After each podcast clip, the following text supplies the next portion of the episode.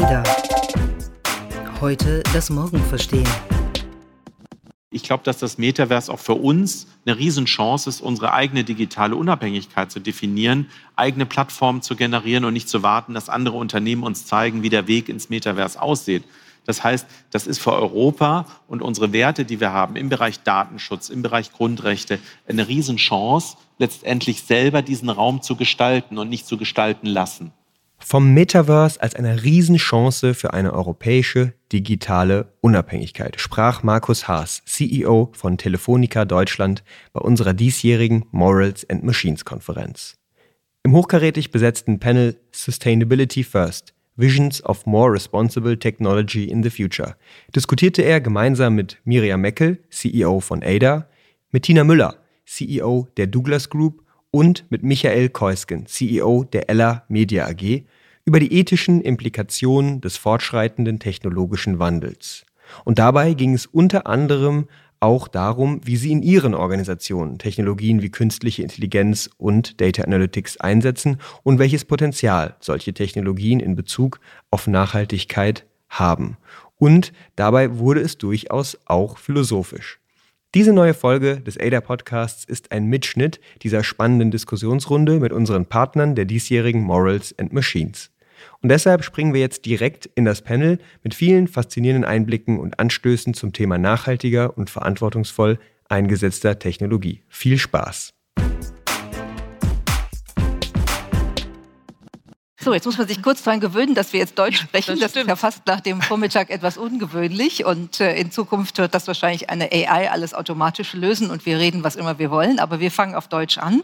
Und ich würde, es gleich, würde gleich gerne mit dir, Tina, beginnen. Ähm, wir, wir haben heute gelernt, dass KI uns ja wirklich sozusagen unter die Haut geht, in, in jeder Hinsicht, beim Entscheiden und so. Aber bei euch geht sie das tatsächlich. Ich habe es eben ausprobiert draußen. Ihr habt einen Stand, wo man einen ähm, AI-Analyzer nutzen kann, um das eigene Hautprofil zu analysieren. Warum muss KI uns jetzt unter die Haut gehen auch? Weil ich glaube, dass in dem Fall KI das besser kann als wir selbst weil wir selbst, glaube ich, uns immer falsch einschätzen. mal zum Guten, mal zum Schlechten. Und gerade was Kosmetik angeht, äh, viele können ihre Haarfarbe gar nicht definieren, viele können ihre Haut nicht richtig definieren. Und da weiß das äh, die Technologie einfach mehr. Und dann bekommt man wirklich passgenau das, was die Haut wirklich braucht. Und bei Haut ist es ja auch so, da geht es ein bisschen tiefer. Das ist nicht wie beim Lippenstift, den appliziere ich einfach oben drauf, sondern bei der Haut dringt ja etwas schon eine Etage tiefer ein und soll ja auch wirken und nutzen. Und deswegen ähm, ist natürlich ein Algorithmus, der auf sehr vielen Daten basiert, die dieses System schon konsumiert hat und dann Pattern erkennt, macht es natürlich Sinn, das einzusetzen. Und vor allen Dingen, was ja die Folge äh, Konsequenz davon ist, ist ja, dass wenn das Produkt richtig gut ankommt und man zufrieden ist, dann schickt man es auch nicht zurück. Und dann sind wir beim Thema Nachhaltigkeit, beim Thema Retouren. Im Retailing, vor allen Dingen im E-Commerce natürlich, ist das Thema Retouren riesig. Und ähm, durch diese Tools, ob das jetzt der Skin Analyzer ist und man kann ihn nachher gerne ausprobieren. Elisabeth ist hier und wird ihn vorne zeigen. Ob das der Fragrance Finder ist oder der Beauty Mirror. All das sind AI-basierte Tools, äh, die uns helfen, die Better Choice zu machen und dadurch äh, brauche ich das Produkt am Ende nicht zurückzuschicken, weil ich zufrieden bin. Und dadurch haben wir die Retourenquote bereits um 40 Prozent äh, senken können. Und das ist schon enorm in dem E-Commerce-Business, mhm. wenn man sich überlegt, was alles zurückgeschickt wird. Das ist in der Kosmetik weniger als im Fashion, aber trotzdem, es ist immer noch viel zu viel. Und am Ende muss es auch vernichtet werden, weil viele Luxusmarken gar nicht erlauben, dass man es vielleicht noch verschenkt, sondern es muss wirklich vernichtet werden. Mhm. Infrastrukturperspektive, kannst du uns ein Beispiel geben, wie es bei euch gelingen kann, Nachhaltigkeit äh, tatsächlich durch Technologie besser nach vorne zu bringen? Also zum einen natürlich dadurch, dass wir wieder neue Technologien investieren, die effizienter sind. Zum Beispiel 5G benötigt pro Gigabyte 90 Prozent weniger Energie als 4G oder die Vorgängertechnologien. Das heißt, wir sind im stetigen Wandel und Investitionszyklus. Einerseits die Datenkapazitäten, die wir brauchen. Also alle zwei Jahre verdoppelt sich die mobile Datenkapazität in Deutschland durch neuere, effizientere Technologien auszubauen. Und natürlich helfen wir anderen Unternehmen dadurch, dass wir als erster Mobilfunknetzbetreiber bis 2025 CO2-neutral sein wollen, ihre Klimaziele zu erreichen. Das heißt, Energieeffizienz aus dem Gesichtspunkt ist ähm, sehr, sehr wichtig. Andererseits nutzen wir KI aber auch, um letztendlich auch am Zahn der Zeit zu sein. Predictive Maintenance, also die Infrastrukturen müssen ja stabil laufen, das haben wir auch in der Corona-Pandemie gesehen. Aber natürlich zu sehen, ähm, aufgrund von Ausfällen oder von Erwart äh, Erwartungen, die wir durchführen müssen, die vorauszusehen, lernen wir im Netz auch. Und da setzen wir KI ein, um letztendlich gar nicht einen Ausfall zu haben, sondern rechtzeitig Netzelemente auszutauschen oder Kapazitäten auszubauen. Wir lernen auch durch Crowdsourcing letztendlich, wo Kapazitäten entstehen, ähm, über gewisse Verkehrsrouten, die wir ausmessen. Das heißt auch schon Kapazitätsbedarfe ähm, zu antizipieren und dieses Netz letztendlich immer einen Schritt schneller zu sein, ähm, und dem, was tatsächlich eintritt, da nutzen wir KI sehr, sehr stark. Mhm. Ich, also 90 Prozent von 4G auf 5G, das ist ja, das ist ja irre. Ähm, das ist ja eine Wahnsinnseinsparung. Auf der anderen Seite erleben wir immer, dass, dass die ganzen neuen Technologien und, und die Verarbeitung der Daten, die Serverkapazitäten natürlich sehr viel Energie fressen. Kann man das irgendwie beschreiben, wie sich, wie sich das zueinander verhält? Gewinnen wir wirklich was oder, oder saugen wir den Gewinn auf, weil wir einfach immer mehr machen über Server? Also grundsätzlich Natürlich zahlen wir auch negativ auf die Klimabilanz zu einem Teil ein, aber wir sind Teil der Lösung, weil wir letztendlich 20 Prozent Energieeffizienz erreichen können, dadurch, dass wir schneller digitalisieren. Das ist eine Zahl vom Bitkom. Das heißt, bis 2030, wenn wir die, das Tempo nochmal äh, beschleunigen, können wir 20 Prozent allein Energieeffizienz durch den Einsatz von Digitalisierung, Ressourcenvermeidung, effizientere Nutzung von, ähm, von letztendlich allen äh, Dingen, die wir haben, erreichen. Ähm, aber letztendlich haben wir auch einen negativen Beitrag, der ist ungefähr bei 6 Prozent. Mhm. Also netto 14 Prozent positiver Beitrag. Okay. Interessant, die Rechnung kannte ich so noch nicht. Das macht es ja mal klar, ne, worum es eigentlich geht.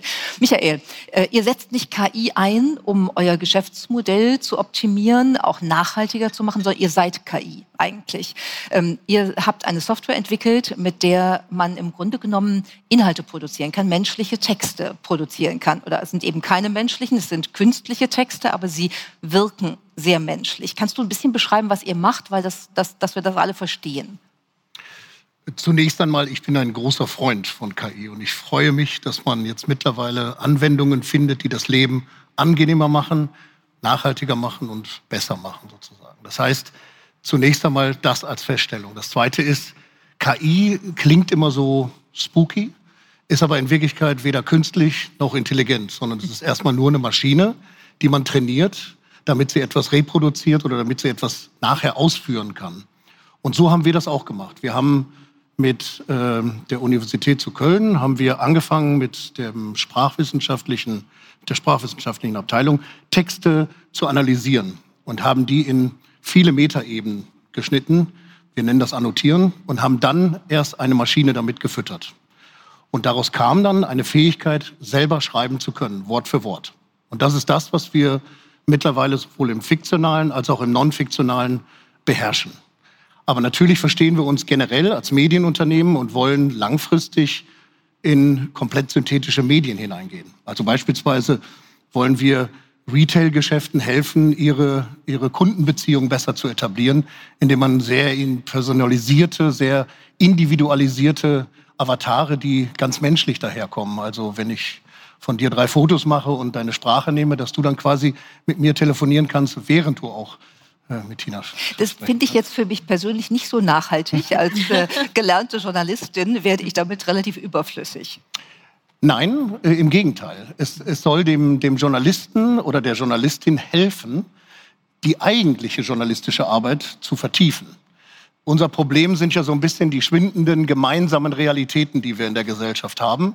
Riesenthema im Journalismus. Wir verlieren Vertrauen. Und äh, wenn wir aber echten Journalismus, richtige tiefe Recherche, investigativen Journalismus mit Faktenüberprüfung äh, leisten wollen, müssen wir die ganzen lästigen Arbeiten von Maschinen machen lassen.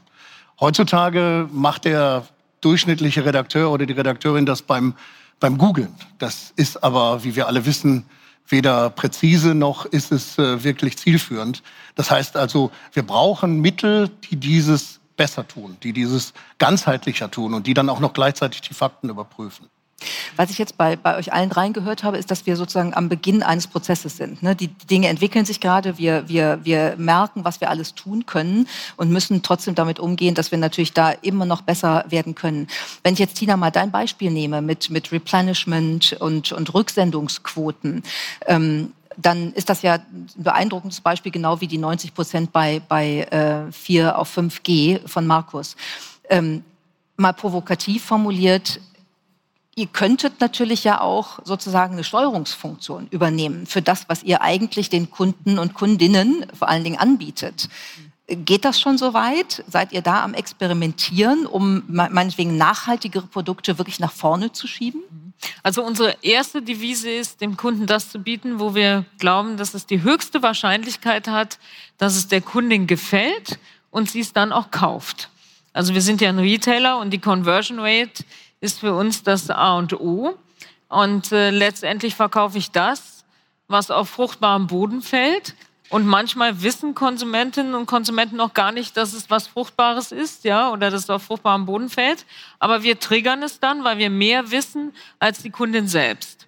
Und das ist ja irgendwie auch die, das, die Magic und die Macht äh, der Algorithmen. Auf der anderen Seite muss man auch sagen, es gibt Beschränkungen. Ähm, Corona ähm, ist definitiv ein externer Schock für jeden Algorithmus gewesen, weil wenn man ähm, Replenishment und Demand macht über ein äh, AI-basiertes System, dann kann das Corona nicht werten. Weil das heißt sozusagen, bei Corona ist irgendwas passiert und der Consumption ist runtergegangen. Und dann, wenn Machine Learning dann auf diese einmaligen externen Schocks reagiert, dann hat man irgendwann nicht genug Ware, weil die Maschine denkt, es ist immer Corona und Corona bleibt. Ja, ist, und das ist ja zum Gott, zu, äh, Gott sei Dank, jetzt mal für ein paar Monate hoffentlich nicht mehr der Fall. Deswegen können wir ja auch heute hier alle sitzen. Übrigens ein kleines Side-Remark bitte erlaubt. Ich finde es toll. Also es ist ja für viele die erste Großveranstaltung wieder ähm, nach Corona, dass ihr das gemacht habt, dass ihr das live heute gemacht habt. Das ist eine völlig andere Atmosphäre als digital. Ein Riesenkompliment, dass ihr das durchgezogen habt. Ja. Super. Dankeschön. So, und jetzt haben wir natürlich äh, zum Beispiel durch den Ukraine-Krieg der nächste externe Schock. Die Supply Chains sind disrupted. Ja, und wenn jetzt mein Algorithmus denkt, es kommt nichts und es kommt immer wieder nichts, dann laufen wir irgendwann in ein riesen Supply-Issue. Das heißt, wir müssen schon als menschliches Gehirn jetzt sagen, der Algorithmus muss so programmiert werden, äh, dass wir genug Sicherheitsbestand aufbauen, damit wir im Weihnachtsgeschäft äh, auch noch Geschenke äh, haben. Und da ist auch meine Botschaft ins Unternehmen immer, Vorsicht, also bei der Programmierung des Algorithmus ist menschliche Intelligenz extrem entscheidend und wichtig, weil ansonsten spielt der Algorithmus sein Spiel und wir müssen mit den Konsequenzen klarkommen, die dann durch externe Schocks äh, sicherlich nicht die, die besten sind. Ja. Externe Schocks im Hinblick auf äh, plötzlich ganz andere Warenströme. Ja, die sich, äh, die sich nicht äh, äh, wiederholen. Mhm, genau. also, also einmalige Schocks oder auch jetzt Corona über zwei oder drei Jahre aber die nicht, wenn der Algorithmus lernt, dann denkt er ja, es ist, das passiert immer. Genau. Und Ukra der Ukraine-Krieg, der zu äh, Supply Chain Issues geführt hat, der ist ja hoffentlich auch nicht ewig, ja. Und deswegen muss man den Algorithmus dann bei Pricing genau das Gleiche, aber auch bei äh, Demand und Replenishment muss man ihn schon intelligent äh, einstellen, dass er das Machine Learning nicht auf den falschen Input dann äh, gestaltet. Ja. Das, das wäre sozusagen das Beispiel für externe Schocks mhm. bei euch. Meine, Corona hat an mhm. vielen Stellen das natürlich aus. Wir haben ja im Moment jetzt auch eine Menge Diskussionen, gerade im Hinblick auf, auf Ukraine, ähm, auf den Ukraine-Krieg, im Hinblick auf Cyber-Attacks ähm, was ja auch externe Schocks für Netzwerke, für Infrastruktur sein können. Ähm, kann uns da KI helfen, sozusagen im Sinne von Predictive Maintenance, das zu lernen? Oder, oder muss man da tatsächlich permanent auch schauen, äh, dass das Fall für Fall einzeln angeguckt und gelöst wird? Es gibt natürlich schon Muster und von denen lernen wir auch und die setzen wir auch ein. Aber natürlich haben wir ein physisches Cybersecurity-Team aus Menschen, aus Kolleginnen und Kollegen, die tagtäglich 24-7 schauen, was passiert, wie sich Dinge verändern, welche Gefahren lagen. Und ähm, leider ist Cybersecurity noch nicht komplett AI-basiert auf beiden Seiten.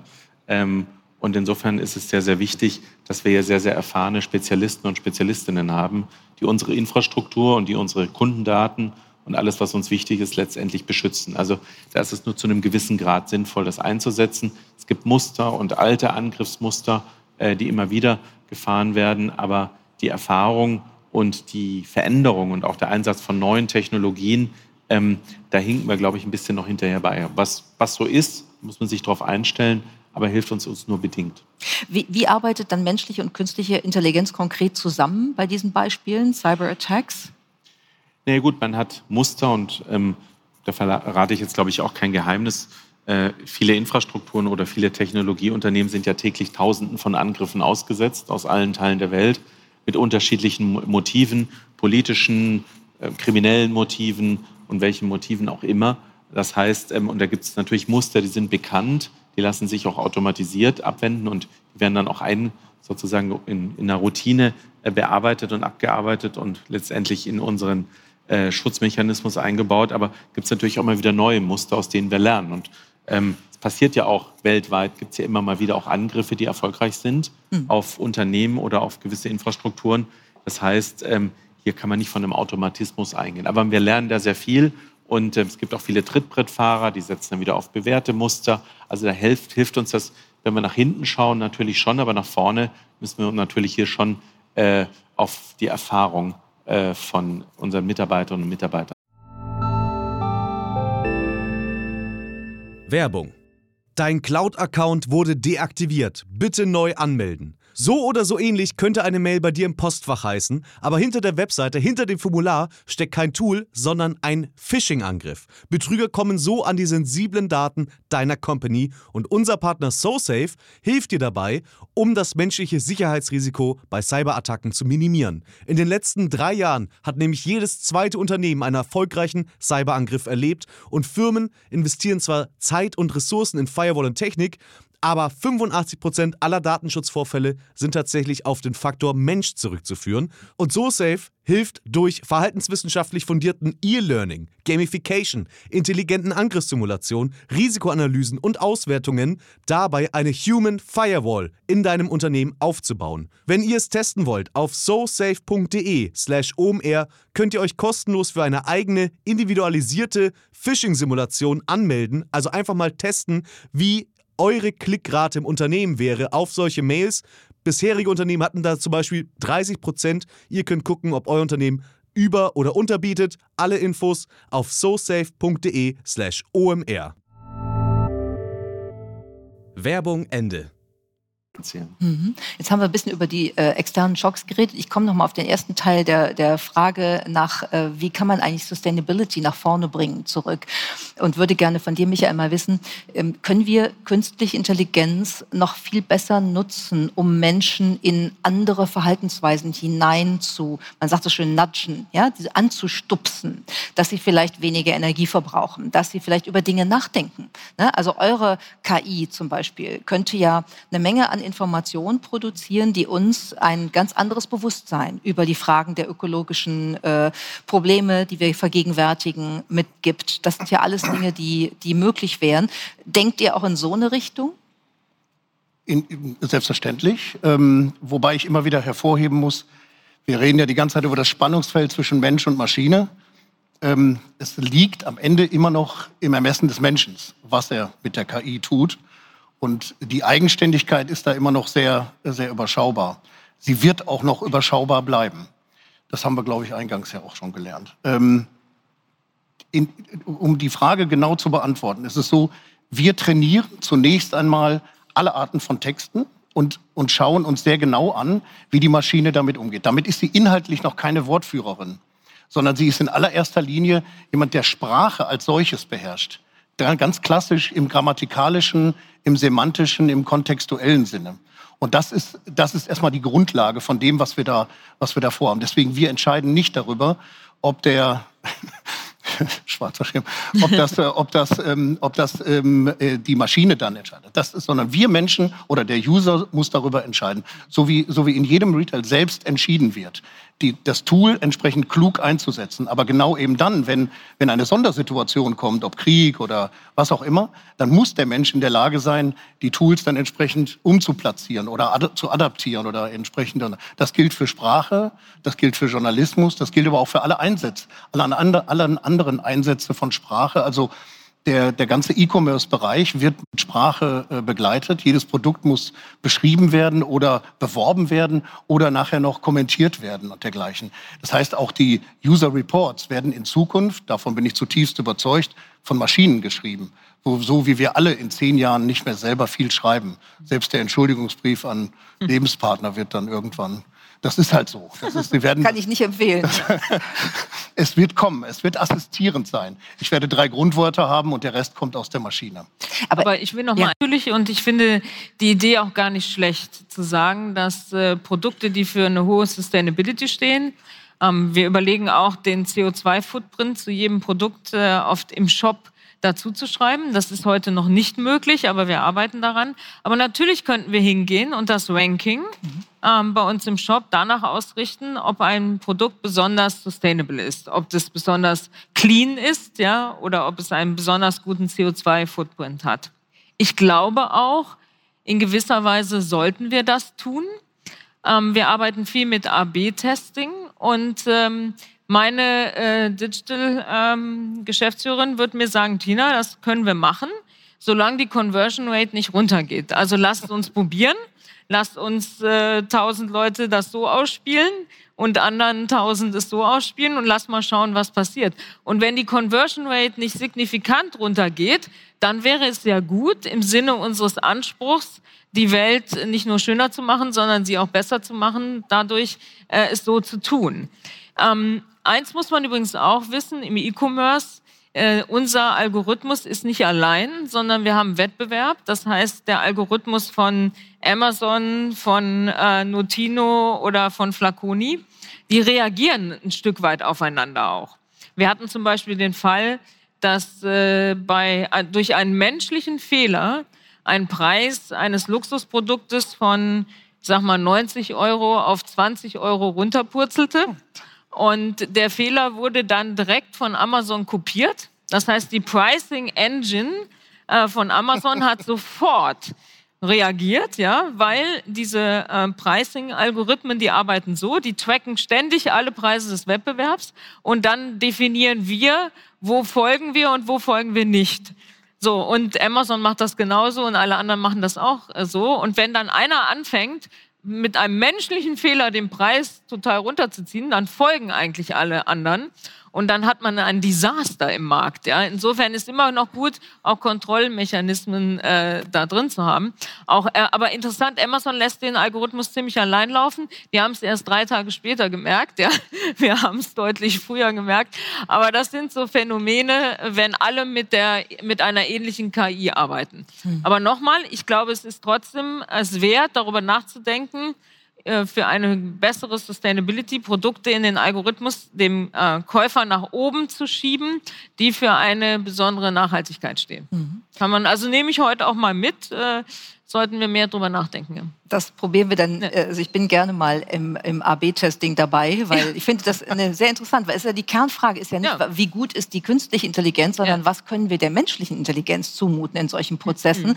dass sie wirklich äh, bereit ist, einen Lernprozess oder einen Veränderungsprozess zu durchlaufen, sowas zu akzeptieren. Ne? Weil ansonsten wird es businesskritisch und dann, dann ist es ein Problem. Genau. Ein anderes Thema, wo das natürlich auch eine Rolle spielt, Smart Cities. Ne? Also äh, mhm. was, was können wir alles tun? Auch was könnten wir jetzt schon alles tun? Tun, basierend auf einem Infrastrukturnetzwerk, wie ihr es zur Verfügung äh, stellt, um Menschen dazu zu bringen, ähm, sozusagen ökologisch bewusster zu leben. Wann sind wir bereit, das zu machen und wie können wir Technologie nutzen, um das besser umzusetzen in unserem Lebensumfeld? Also ich denke, wir haben heute alle Technologien, die eigentlich dazu notwendig sind. Es ist so ein bisschen die menschliche Bequemlichkeit, sie auch zu nutzen und letztendlich dann auch auf Sharing-Modelle mehr umzusteigen. Wir sehen im Moment, dass die Sharing-Quote relativ stabil ist und dass sogar die Autos, die Autoanzahl in Städten eher zunimmt als abnimmt. Ja. Weil man denkt, ja Mensch, durch die Sharing-Ökonomie wird das ja alles effizienter und die jungen Menschen kaufen sich alle keine Autos mehr. Im Moment sehen wir eigentlich eher einen anderen Trend leider, dass die Verkehre eigentlich wieder zunehmen. Wir sehen das auch an den anonymisierten Verkehrsdaten Gut, jetzt haben wir immer noch so ein bisschen die Ausläufer einer Sondersituation, dass der öffentliche Nahverkehr ja immer noch so ein bisschen gemieden wird. Das ändert sich jetzt vielleicht durch das 9-Euro-Ticket, dass da wieder mehr Schwung reinkommt und dass das Auto mehr stehen gelassen wird. Aber klar, wir haben viele Daten, die auch viele Kommunen in Deutschland heute schon zur Verfügung stellen. Also wie der Wasserverbrauch ist, wie die Verkehrslast ist in einzelnen äh, ähm, äh, öffentlichen Verkehrsmitteln wie Bus, Bahn oder Trambahn. Also das heißt, wenn man das alles vernetzt, und es gibt ja auch viele Startups, die diese Daten versuchen zu vernetzen. Ich glaube, wir haben fast zu viele Daten und es ist noch nicht sehr bequem, sozusagen die Essenz, die für einen persönlich relevant ist, rauszuziehen. Ich kann für jeden, äh, für jede Form eigentlich in jeder Stadt ob der Bahnhof voll ist, ob der Biergarten voll ist, kann ich mir irgendwo die Daten rausziehen, ob der Kinosaal voll ist, aber sozusagen für mich individualisiert, relevant rauszuziehen, wichtig ist oder was für meine Organisation meines persönlichen Lebens relevant ist, da können wir noch besser werden. Da sind wir noch nicht so dem Data Sharing und dann Daten verschneiden, da sind wir noch nicht so, da müssen wir besser werden. Aber ich glaube zum Beispiel, man sollte uns das Steuer aus der Hand nehmen. Also Verkehr, wo, wo Sie es gerade sagen, es ist ein Albtraum. Also man hat das Gefühl, nach Corona ist der Verkehr schlimmer denn je. Und wir leben im Zeitalter der KI und keiner sagt mir oder meinem Auto, wie es fahren soll, damit ich nicht im Stau lande. Und das kann eigentlich nicht sein. Ich meine, ich war vor fünf Jahren, vier Jahre in der Automobilindustrie und da haben wir über nichts anderes gesprochen als über autonomes Fahren. Wir sind genauso weit, mein Eindruck, wie vor fünf Jahren. Und das autonome Fahren würde das City- und das Stauproblem total lösen, weil man uns das einfach aus der Hand nehmen würde, das Steuer. Es ist ein bisschen, es ist ein bisschen ja ein bisschen so, wie, wie du sagst, es, es, es sind zu viele Daten. Das ist unser Hauptthema. Die qualifizierte Analyse von Daten ist eine hohe Kunst und ist nicht so ganz einfach. Das, äh, das ist sicherlich einer der Gründe, warum wir hier und es ist immer dieser große Freiheitsgedanke. Wir schaffen es ja noch nicht mal ein Tempolimit einzuführen. Das ist ja auch immer so ein Freiheitsgedanke. Ja, aber hast du nicht das Gefühl, wenn du nach Google oder Apple fährst, dass du immer im Stau landest? Also eigentlich müssten die doch alle Daten haben, äh, den, den Verkehr so zu gestalten, dass man eben Wir nicht im alle. Stau landet. Ja, also ja. Daten sind verfügbar. Ja. Jeder kommt an Daten ran, jeder kann Daten mhm. nutzen. Mhm. Die Kunst ist, die Data Science so aufzusetzen, dass ich da entsprechend kluge Schlüsse draus ziehe und die dann auch noch in ein Auto einbaue oder in den öffentlichen Verkehr. Und wo hapert es da ganz konkret? Was, was wären die nächsten Maßnahmen an euch alle drei? Was müsste passieren, um diese Datennutzung so ähm, äh, vernünftig aufzusetzen, dass wir solche Schritte tun können? Also zunächst einmal ist es ein Dreiklang der Mensch, also der Mensch, wie er funktioniert, die Daten, wie ich sie, äh, ähm, äh, wie ich sie einsetze und dann der politische Wille. Also ich muss natürlich so Rahmenbedingungen auch haben, dass das überhaupt gewollt wird. Ähm, weil du vorhin noch über vielleicht noch diesen einen Zusatz über die, die, die, ich hatte das so ein bisschen auf Inhalt bezogen, aber das bezog sich, glaube ich, mehr die Frage auf die Nachhaltigkeit. Also für, für mich ist ja Nachhaltigkeit oder Sustainability so ein Dreiklang aus Ökonomie, Ökologie und Sozialem. Mhm. Und ähm, und bei der KI ist das Soziale sicherlich eines der wesentlichsten Dinge. Deswegen glaube ich zum Beispiel, die Nachhaltigkeit, das klingt jetzt ein bisschen pathetisch, der Seele ist eines der wesentlichen Punkte, die wir, äh, die wir beachten müssen. Also was, wie ticken wir als Menschen und wie gehen wir mit der Maschine um, wenn wir jetzt nur unseren Asimov wurde heute zitiert und äh, jeder hat mal ein Science Fiction gesehen. Die, die Grundkonnotation ist Angst vor Maschinen. Mhm. Immer. Die wird auch so bleiben ähm, im Grunde genommen noch nicht mal schlimm. Wir können uns entsprechend vorsichtig verhalten dadurch, durch die Angst. Weil Angst ja nur Fantasie ist. Aber, aber jetzt bezogen auf Nachhaltigkeit und auf das, was jetzt in Zukunft die Herausforderungen sind, wie zum Beispiel, ist, wir müssen gucken, dass wir sauber in unserer Seele sind. Sonst, wenn wir da durch Missinformation, Desinformation oder dergleichen, Deepfake oder whatever, in, in eine falsche Richtung gelenkt werden, und das erleben wir ja tagtäglich, dann, ähm, dann werden wir auch die Maschinen nicht sauber bedienen können. Das mhm. ist völlig klar. Und dann passieren Unfälle, ob jetzt im Verkehr oder mhm. im übertragenen Sinne. Also das, glaube ich, wird die größte Herausforderung sein, die wir haben werden mit äh, den Dingen. Ob das jetzt die hygienischen Faktoren wie Strom reduzieren, das wird, das wird klappen. So wie bei Telefonica mit 90 Prozent. Das ist, ist, äh, und der Nettobetrag ist ja riesig. Ich meine, das ist ja gewaltig, was man da einsparen kann. Das ist bei uns auch. Unsere Maschinen, die rechnen. Jetzt neuerdings werden sie durch Gletscherwasser gekühlt bei uns tolle Sache. Das ist, ähm, ist ökologischer, das ist auch, äh, wir haben die Chips verändert, also sparen wir da auch viel Strom. Aber das ist nicht die Lösung. Die Lösung ist, dass wir es auch auf die Menschen beziehen und dass wir da wissen, wie wir das, wie wir das machen. Ich würde gerne äh, nachher nochmal auf diesen Punkt zurückkommen, ja. weil da, da, da, interessiere ich mich sehr für und da, da sollten wir nochmal ein Momentchen bei verweilen. Aber lass uns mal einmal ganz kurz noch bei der, bei der Frage der Data Analytics bleiben. Ja. Was ist eigentlich, was machen wir, du hast es analysiert, was, was läuft noch nicht so, wie es laufen sollte? Ähm, weil ich meine, ihr zum Beispiel habt ja, ihr habt ja auch Riesendatenmengen. Könnt ihr die so verwenden, wie ihr sie verwenden müsstet, um das Beste für auch eine nachhaltige Welt rauszuholen? Also anonymisiert kann man in Deutschland auch viel machen. Ähm, aber klar ist, ähm, die Daten gehören, die persönlichen Daten gehören den Kunden. Und es ist, glaube ich, auch wichtig für unser Wertesystem, dass der Kunde darüber entscheidet, was mit persönlichen Daten passiert. Bewegungsdaten sind anonymisiert und da haben wir auch mit dem BFDI sehr lange einen Algorithmus abgestimmt, der so äh, gesichert ist, dass er nicht äh, nachverfolgbar ist. Und diese Daten sind natürlich schon sinnvoll. Also zum Beispiel in der Corona-Pandemie haben wir das RKI unterstützt, um zu sehen, ob die Corona-Maßnahmen greifen. Ähm, wir kämpfen auch oder helfen auch aktiv in der Stauvermeidung, in der neuen Verkehrsplanung. Aber einen Schritt weiter zu gehen, wenn natürlich, weil wir gerade das Beispiel Verkehr hatten, ist, ist natürlich auch unser Individualismus. Wir wissen ja, dass in München zum Beispiel das Straßensystem die Anzahl der Autos nicht bewältigen kann. Und ich müsste drei, vierspurige Straßen ausbauen was 20, 30 Jahre dauert. Das heißt, wenn jetzt jeder Preis geben würde, welche Strecken er wie fährt, weil wir wissen ja, mhm. wie viele Autos jeden Tag auf der Straße fahren äh, und dass nicht genügend Straßen da sind, um auch autonomes Fahren, könnte das gar nicht ändern. Aber klar, wenn ich neue Sharing-Modelle hätte oder Mitfahrgelegenheiten und ich auf ein bisschen Individualismus verzichte, kann ich dann natürlich schon äh, einen, einen besseren Hebel haben. Oder wir haben mit der Stadt München auch besprochen, wenn die Arbeitgeber gucken würden, dass nicht alle um 8 oder 9 Uhr Arbeiten anfangen und nicht nur Dienstag, Mittwoch, Donnerstag jetzt im Hybriden arbeiten, sondern ich die Arbeitszeiten staffle, kann ich natürlich schon eine Last, Entlastung herbeiführen. Also das heißt, das Datensharing unter dem Unternehmen, und das sind nicht keine persönlichen Daten, das sind alles anonymisierte Daten, da ist viel Potenzial, das nutzen wir heute nicht. Da sind wir nicht so aufgestellt. Wir sind sehr stark immer noch in Silos organisiert, aber dass wir in der Horizontalen zwischen Unternehmen ähm, oder Industrien auch Daten tauschen, da sind wir noch nicht gut. Mhm. Bin mir sicher, dass wir aus unterschiedlichen, auch hier auf dem Panel, wenn wir unsere Daten, die anonymisierten teilen werden, könnten wir mit Sicherheit irgendeinen Mehrwert generieren, in irgendeiner Form, bin ich mir sicher. Fall.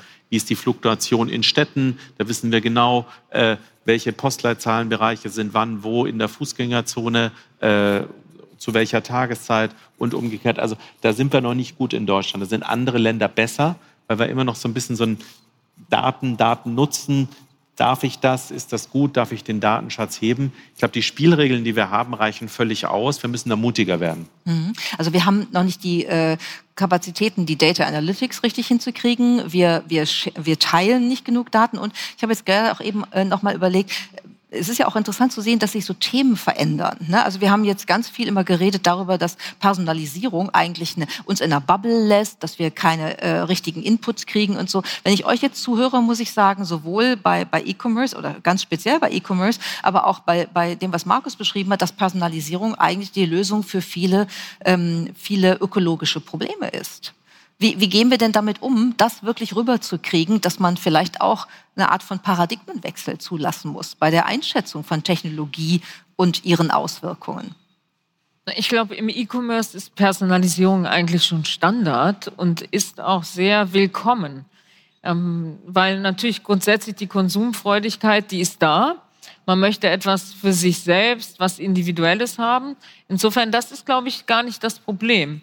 Ich glaube, die größeren Themen, ähm, um nochmal auf den Verkehr zu kommen, da, da muss einfach mehr passieren. Da muss mehr politische, politische Handlung rein, da muss mehr Innovationsfreudigkeit rein, da muss auch ein Treiber sein, der sagt, okay, schmeißt doch mal die Daten von Douglas, Millionen Kaufdaten mit äh, euren Daten zusammen, mit einer KI zusammen und jetzt macht doch mal was draus eigentlich. Aber warum ne? muss die Politik und, euch das sagen? Ihr könnt euch doch einfach nachher ja, beim Kaffee könnten wir auch selber machen. Aber ich glaube, wenn wir schon dann einen großen Impact haben wollen, wäre schon gut, das dann nachher auch großflächig äh, einzuführen. Ja? Und da glaube ich, ist es immer schon gut, dann politische Kraft äh, auch mit dahinter zu haben. Ja? Aber du hast recht, man könnte natürlich sagen, warum schalten sich nicht mal alle möglichen Firmen zusammen und überlegen mal, wie kann man die Welt äh, verbessern, basierend auf den Daten, die jeder gesammelt hat. Und was kann man eigentlich damit machen? Jetzt kommt Werbung. Hallo Notion AI, öffne bitte meine Notizen für die Podcast-Anzeige. Just kidding, die habe ich natürlich selbst geschrieben. Aber heute geht es mal wieder um Notion. Ganz ehrlich, ich benutze dieses Tool regelmäßig, um Projekte zu planen, zum Beispiel meine Reisen und auch um wichtige Dokumente zu verwalten. Und jetzt gibt es den KI-Assistenten, mit dem die Arbeit mit Notion noch effizienter geworden ist.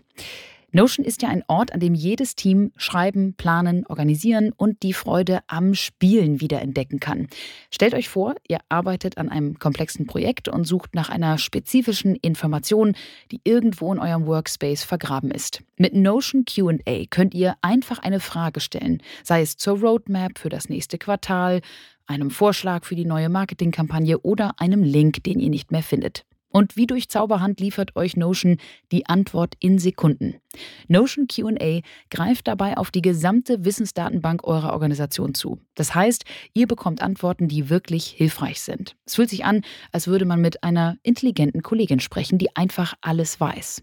Wie ihr euch vorstellen könnt, spart das viel Zeit. Statt stundenlang nach Informationen zu suchen oder jemanden um Hilfe zu bitten, könnt ihr einfach sofort Antworten erhalten und euch wieder auf das konzentrieren, was wirklich zählt eure Arbeit. Also probiert Notion kostenlos aus. Dann geht zu notion.com slash shifthappens. Notion.com slash shifthappens und beginnt eure Ideen in die Tat umzusetzen. Und durch die Verwendung unseres Links unterstützt ihr zusätzlich unsere Show. Das war Werbung. Wenn man sie zusammenpackt, ja. Jetzt heben wir das mhm. nochmal auf die nächste Ebene, weil wir reden jetzt ja darüber, die Daten, die wir in der analogen Welt produzieren, durchs Autofahren, durch E-Commerce, durch Interaktion mit dem Computer. Das ist ja schon eine unfassbare Menge, die wir jetzt schon nicht handhaben können. Jetzt gehen wir auf die nächste Ebene, das Thema, worüber wir permanent reden, das Metaverse. Ja, da produzieren wir dann nochmal so viel Daten, weil wir alles, was wir im realen Leben tun, dann eben auch im Metaverse machen.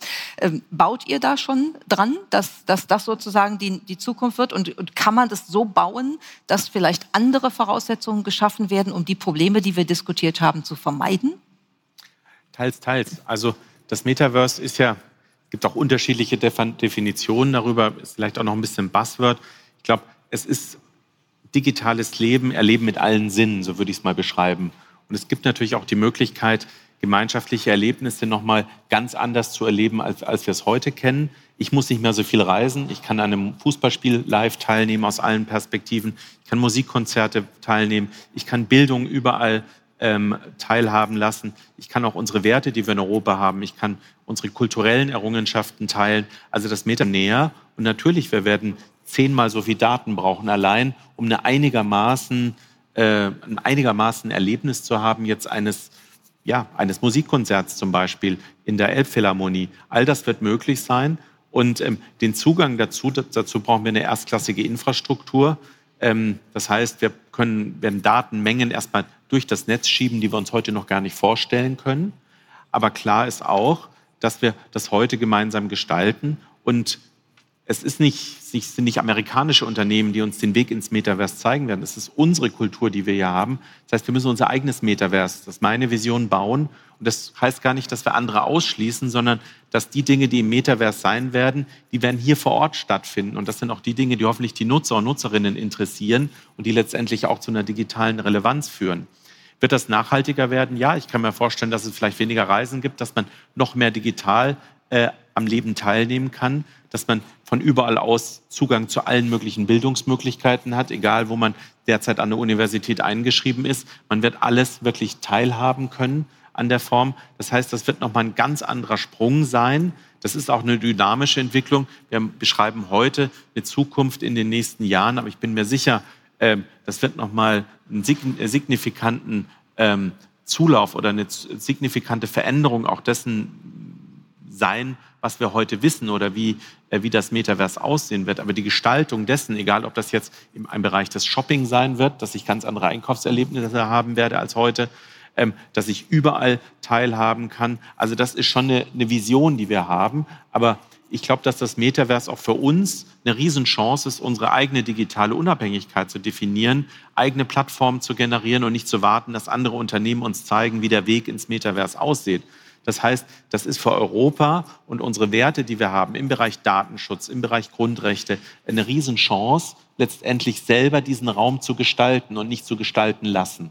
Insofern ähm, eine sehr aufregende Aufgabe und natürlich kann es auch zur Nachhaltigkeit führen, aber auch hier werde ich die Diskussion über Moral, ethische Grundsätze führen müssen, weil im Metaverse, wir stellen immer die positive Seite dar, aber es gibt mit Sicherheit auch Menschen oder Möglichkeiten, das Metaverse sehr negativ darzustellen oder kriminelle Handlungen im, im Metaverse vorzunehmen, ähm, die wir natürlich nicht sehen wollen. Michael, siehst du das als eine, als eine Chance, wirklich äh, eine ganz andere, ganz anderes Bewusstsein, eine ganz andere Lebensform auch mit einer europäischen Perspektive zu kreieren? Lebensform weiß ich nicht unbedingt, aber ich glaube, dass es auf jeden Fall eine der großen Veränderungen werden wird. Das ist klar. Das kann aber in Teilschritten erfolgen.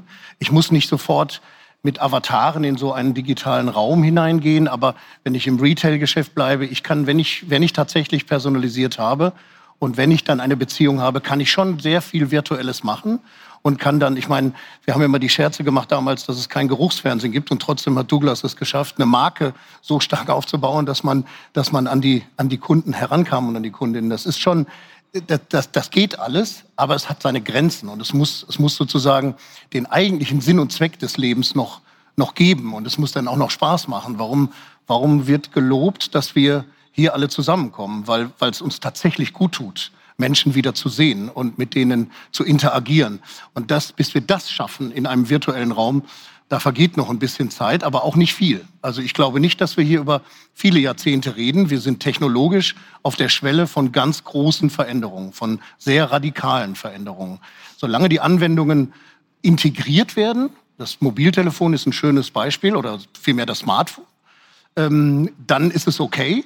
Wenn es, wenn es aber wegdriftet und zu Missbrauch führt, ob das im Handel, in der politischen Bildung oder in der, noch viel wichtiger, in der Erziehung, in der Bildung ist, dann haben wir ein Problem. Und das ist, das, dafür ist das Metaverse sehr geeignet. Ich kann die Bildung wunderbar. Ich könnte den Rückstand, den wir in Deutschland haben, blitzschnell aufholen. Ich könnte vieles tun jetzt, aber es kann auch schiefgehen. Und dafür brauchen wir menschliche Kontrolle, menschlichen Diskurs, Sonst geht das nicht.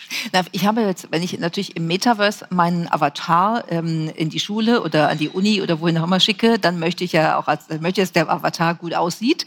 Äh, dann kann ich da also einen Avatar-Lippenstift äh, kaufen. Der muss mir gar nicht geschickt werden. Das wäre sozusagen die most sustainable Version. Absolut. Äh, aber businessmäßig, was würde das bedeuten für ja, euch? Das ist doch super businessmäßig. Ich meine, einige Marken haben ja schon Shops äh, auf den Plattformen, im, im großen Metaverse, dann auf einer Gaming-Plattform. Insofern, wir ähm, denken natürlich drüber nach.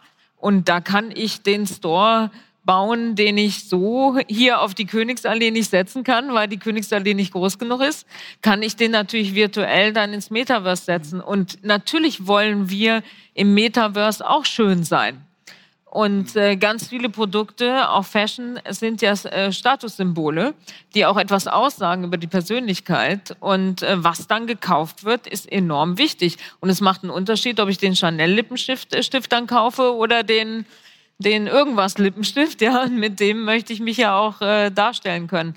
Insofern ist das eine ganz große Business Opportunity für uns ähm, das auch zu kommerzialisieren, aber äh, und ist äh, auch noch wahnsinnig sustainable, wenn man jetzt mal absieht davon, dass es viel Energie kostet, ständig dann im Metaverse zu sein. Ja. Und beim Thema Duft wäre natürlich schon interessant, die ganzen Devices, die ganzen Brillen, die ganzen äh, Dinger, die man dann äh, auf dem Kopf hat, äh, da wird es auch irgendwann eine Funktion geben, dass da ein, ein Geruch, auch ein Duft reingespielt werden kann, weil die Sinne die, das ist, wir haben ja nicht nur einen Sinn, ja, wir sehen uns, äh, aber riechen ist ein ganz entscheidender Sinn, äh, zusammen sein. Äh, es gibt ja auch die Theorie, dass man seinen Partner über den Geruch findet. Und wenn das nicht äh, stimmt, dann klappt es auch nicht, jedenfalls nicht langfristig. Egal, was der Algorithmus äh, bei der Dating-Plattform wahrscheinlich sagt. Ja. Die hat dann Aber demnächst auch die Geruchsfunktion. Dann kann ich es gleich mit abhaken. wenn das nicht stimmt, dann. Hat, hat nein, noch nein, nicht. Hat sie noch. Das kommt dann demnächst. Das wäre mir ja. neu. Das kommt dann. Aber irgendwann kommt aus dem, aus dem iPhone kommt dann auch noch was rausgedampft. Ja, genau. ja. Aber das Metaverse ist äh, eine Chance, also mehr Chance als als Risiko. Und wenn man es dann noch nachhaltiger gestalten kann. Und trotzdem glaube ich, am Ende des Tages äh, wiegt die menschliche Begegnung deutlich mehr äh, und lässt sich nicht ersetzen durch eine Begegnung von Avataren im Metaverse. Das haben wir übrigens schon mal, äh, die Älteren von uns, im Second Life erlebt Das war vielleicht noch nicht auf dem Status, wie jetzt äh, heute die Plattformen sind, aber ich äh, bin, ich bin wirklich davon überzeugt, die, die Begegnung an sich ähm, wird weiter das Vorherrschende sein. Ja. Mhm.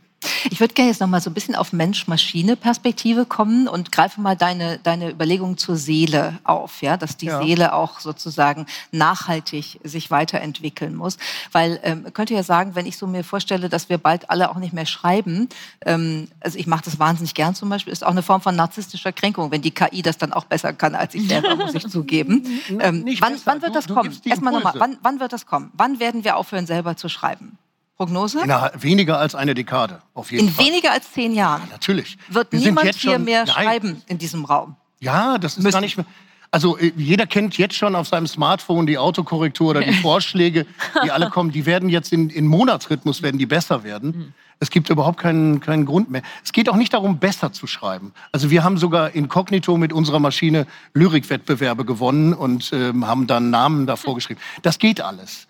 Das ist nicht das, äh, das, ist nicht das Der Punkt ist, was gebe ich denn für, als, als Prompt da rein? Gebe ich nur ein Wort oder gebe ich wirklich das, was mir am Herzen liegt? Und wenn, je mehr ich von mir gebe, je individueller wird dann auch dieser Text. Also man muss das ein bisschen reziprok denken. Das ist, ähm, das ist so, wie wenn ich jetzt ein Kundenbindungsprogramm mache und ich sage, wir machen zum Beispiel eins für ein Transportunternehmen. Das, äh, die wollen groß, die wollen mehr herausfinden über ihre Kunden, was sie im Moment nicht tun. Also haben wir gesagt, ja, dann lass uns doch Geschichten schreiben. Die geben nur, weil keiner die, die Lust hat, vielleicht ganze lange Geschichten zu geben sie nur einen Impuls, einen kurzen Impuls, ein Gefühl, eine, eine Momentaufnahme, whatever. Und dann kommt ein Vorschlag und ich kann mit der KI, kann ich dann durch Antippen von Sätzen oder Wörtern, kann ich dann alternieren und kann dann entsprechend schönere Texte machen. Das bleibt aber dein Text. Es bleibt deiner und zwar sehr individuell. Mhm. Und über diesen Weg lerne ich mit dem Menschen, lerne ich etwas machen. Das kann man beim Shopping-Erlebnis genauso machen. Das heißt, äh, das ist eine Kollaboration im Grunde, ne? was wir heute ja an verschiedenen Stellen schon mal besprochen Mensch haben. Und Maschine. Mensch und Maschine. Deshalb aber ganz kurz vielleicht die Runde, jetzt ein bisschen philosophische Frage, wenn wir so in, in zehn Jahresschritten denken, so in zehn Jahren, was wird denn sein? Werden wir uns dahin bewegen, dass der Mensch immer noch mitentscheidet, wie die Entscheidung äh, sein wird? Also human in the loop äh, im Grunde. Wird es so sein, dass Maschinen immer mehr autonom entscheiden oder wird es so sein, wie zum Beispiel jemand wie Ray Kurzweil sagt, wir werden zusammenwachsen, es wird irgendwann sowas wie Posthumanismus geben und wir können den Unterschied gar nicht feststellen. Was meinst du, Markus? Also ich denke, der Mensch wird auf jeden Fall in der Loop sein, aber so Alltagsentscheidungen, ich glaube, die werden immer mehr automatisiert werden. Das heißt, wo gehe ich hin? Ich glaube, da werde ich viel mehr Vorschläge kriegen. Also mein Smartphone kennt mich dann so gut, dass es mir automatisch Vorschläge macht oder freitags den Tisch in der Pizzeria reserviert. Also ich glaube, diese Dinge, so Alltags- oder Gewohnheiten, die werden, da wird uns Arbeit oder wird uns letztendlich auch Last abgenommen, aber die wesentlichen Dinge werden wir selber entscheiden. Ja. Tina? Ich glaube, wir werden immer stärker zusammenwachsen. Und es wird wahrscheinlich immer schwieriger sein, zu erkennen, was ist KI und was ist Mensch. Ich bin gerade dabei, in ein Startup zu investieren, Claire and Me, ein Therapieroboter sozusagen, wo man mit einer künstlichen Intelligenz spricht und seine Themen besprechen kann ähm, und eben nicht mehr mit einem Therapeuten. Ähm, phänomenal finde ich das. Äh, es scheint zu funktionieren. Und äh, die Menschen vergessen dann auch teilweise, dass sie mit einer Maschine sprechen, ja. Und dann wird es ja spannend und ich glaube, dann äh, wächst es zusammen. Ob am Ende die Maschine eine Seele haben kann und wird, das mag ich zu bezweifeln. Aber vielleicht imitiert sie dann doch recht nah was unsere Seele ausmacht. Weil Seele hat ja dann ein, ein, eine, mündet in Verhalten und das kann ich ja wiederum messen. Ganz nah wird sie nicht rankommen, aber es wird, glaube ich, äh, verschmelzen, wie du gesagt hast. Mhm, Oder wie okay. das Statement war von Ray Kurzweil. Genau, ja, der toll. Posthumanismus, der ja, sozusagen ein tolles der, Wort. Das ist doch eine schöne, schöne Vorstellung. An der Horizont, am Horizont ja. äh, auf uns wartet. Ja. Evgeny hat nicht Unrecht. Das ist so, will er verschmelzen, aber es wird auch Rückschläge geben, wo wir feststellen, dass Maschinen etwas entschieden haben, was wir nicht gut finden. Aber wir werden als Menschen deswegen trotzdem das nicht komplett aus der Hand geben. Das werden wir nicht tun. Wir werden aber unser Leben leichter und angenehmer machen lassen wollen und das weiterhin. Wir fahren jetzt schon, wenn wer ein moderneres Auto fährt, fährt mit Hunderten von Assistenten, die die ganze Zeit nachdenken für einen, nämlich nicht für mich, sondern, also für mich, aber ich denke nicht nach, sondern die Assistenten. Und das wird in allen Lebensbereichen so sein. Das wird in, auch in den Rechtsbereichen so sein. Also, und gerade im Medizinbereich. Also, die Tatsache, dass äh, für die Verwaltung im Medizinbereich 40, 45 Prozent von hochqualifiziertem Personal verschwendet werden, ist eigentlich ein unhaltbarer Zustand. Das muss ja. sich dringend ändern. Und insofern äh, kann man da ganz gut mit künstlicher Intelligenz etwas erreichen oder einfach nur mit einem Algorithmus. Das sind ja das wird immer so verwechselt manchmal, aber ähm, in dem Fall kann man da recht viel tun. Und äh, wenn ich dann lerne, wenn ich dann große Datenmengen habe, wenn ich die qualifiziert auswerte, ja, dann passiert das. Aber wir Menschen geben deswegen nicht das Ruder aus der Hand. Es kann hier und da passieren, und dann holen wir es uns zurück. Aber Medizin ist ein super Beispiel. Also zum Beispiel in der Dermatologie kann eine Maschine sicherlich den Hautflecken besser beurteilen auf Basis von vielen, vielen Daten, ob das jetzt gefährlich ist oder mhm. nicht, ja, als der einzelne Arzt oder Ärztin, die vielleicht manchmal einen schlechten Tag hat, ja. Aber ich finde, da sollte die KI immer als Support eingesetzt werden. Aber die menschliche Intelligenz und die, das Urteilsvermögen und auch die Erfahrung. Es war ja ganz am Anfang der Veranstaltung mal die Frage, trifft der CEO noch die besseren Entscheidungen oder sollten wir eigentlich alles abgeben an die KI? Und da glaube ich, äh, Erfahrung ist mindestens genauso viel wert auch wie Algorithmen. Und äh, die sollte immer in Betracht gezogen werden, auch im Sinne der Diversity. Ähm, ganz wichtig, dass alle mit am Tisch sitzen. Ja. Mhm. Wenn ich euch jetzt so zuhöre, dann, dann haben wir sozusagen ähm, die Möglichkeit, uns selber immer weiter zu entwickeln, zu verbessern, uns mhm. unterstützen zu lassen. Und äh, in vielen Dingen wird KI in der Lage sein, menschliche äh, Denkverhaltens, auch Fühlweisen zu imitieren, sodass man es nicht mehr unterscheiden mhm. kann. Das heißt, das Nachhaltigkeitsmomentum äh, im Menschsein ist eigentlich sowas wie die Intentionalität, die ich reinbringe, die eine KI in der Regel nicht haben wird. Davon können wir, glaube ich, ausgehen. Das ist sehr abstrakt, aber immerhin ist es was. Das ist ja schon mal erfreulich, als ein Ding, was wir heute aus der Diskussion festhalten können. Ich würde zum Abschluss gern zwei ganz kurze Fragen mit der Bitte, dass ihr wirklich ganz kurz antwortet. Wir haben über den Mangel an Datenanalytik-Kompetenzen und, und Kapazitäten geredet. Wir haben über mangelndes Datensharing geredet. Wir haben über bislang zum Teil noch mangelnde Personalisierung auch als Möglichkeit der Nachhaltigkeit geredet. Wenn wir all das beheben wollen, ist eine Sache ganz besonders wichtig. Und das ist, Michael. Den wahren menschlichen Kompass hochzuhalten bei diesen Dingen. Also ob das jetzt, ob ich jetzt Daten habe oder nicht, den wahren menschlichen Kompass hochzuhalten. Das Verantwortungsbewusstsein hochzuhalten, ja, und auf der anderen Seite aber mutig zu sein, nach vorne zu marschieren mit dem Thema. Klare Vision zu haben. Und ich glaube, das europäische Metaverse ist eine Chance, wirklich einen Quantensprung zu machen, weil die Technologie war noch nie so günstig, ähm, letztendlich äh, digitale Souveränität zu erreichen und never give up. Also ich denke, wir wissen ja alle und wir sind ja intelligent, was wir eigentlich tun müssten, anzufangen und jetzt auch mit dem Mut und der Aufbruchstimmung einer neuen Bundesregierung hier wirklich durchzustarten. Super. Ich danke euch für das Gespräch. Das hat Spaß gemacht. Your applause. Ada heute das Morgen verstehen.